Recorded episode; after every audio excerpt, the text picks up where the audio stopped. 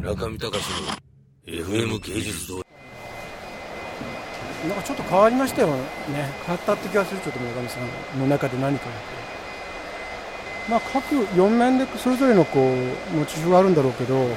基本的に津波ですよね。ガーッと。あれは波だって聞いたんですよ。でも他は火だったり、まあ、違うもの風だったりっていうことかなかと思ったらやっぱり水が一番向こうクジラと海のものだと思う何を言ってるここだけはちょっとまだ水がないって言ってあれは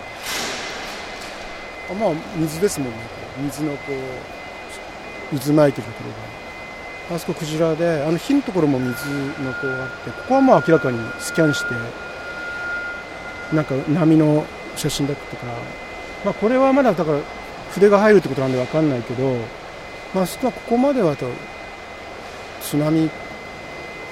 津波かなっていう、まあ、あれ震災の津波はまあ500キロぐらい津波が来たわけだけどでもこんだけ100メートルあると迫力があるかなっていうか、まあ、そこにこう羅漢様が現れてまあ生き返らすことはできないけど、まあ、供養供養っていうか。そんな感じがまああの世だけど極彩色ですごく大きな枠組みで考えるとやっぱり、まあ、文化とか芸術とか、まあ、アートでもいいんですけどそういう枠組みっていうのは実はあの、まあ、西洋が作ったものだし文明っていうもうちょっと大きな枠組みがあると思うんですよね。それはそれまさしく中近東とかアフリカなんかも含めてあの人類の起源に関わるようなそういったところにちょっとこう踏み込んだ感じがあるのでアートよりも少しこう器として大きいところに入ってきてるんじゃないかなって超えたいやベースにしてるから超えてないんですけどまあそれを飲み込みつつちょっと違うところにこう足を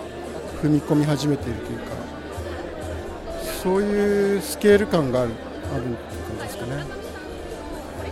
まあ、仏教は使ってるんですが宗教はもちろん入ってると思いますけど、まあ、宗教が生まれてきた理由っていうのは人がこう老いたり死んだり、まあ、病になったりそういう苦しみから生まれてきたんだと思うからそれに対する一つのこう考え方としてあの絵を描いたり、まあ、信仰があったりしたんだと思うので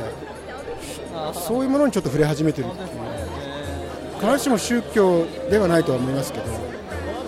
同じようなそういう人間の気持ちの起源みたいなものに少しこうあの接近してきてるのかな。でそれはもちろん311ってもあるし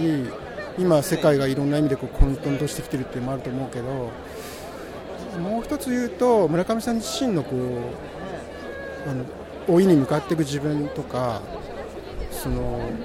まあ、あと何年ものが作れるかとか、まあ、そういう気持ちも入ってるような気がしまし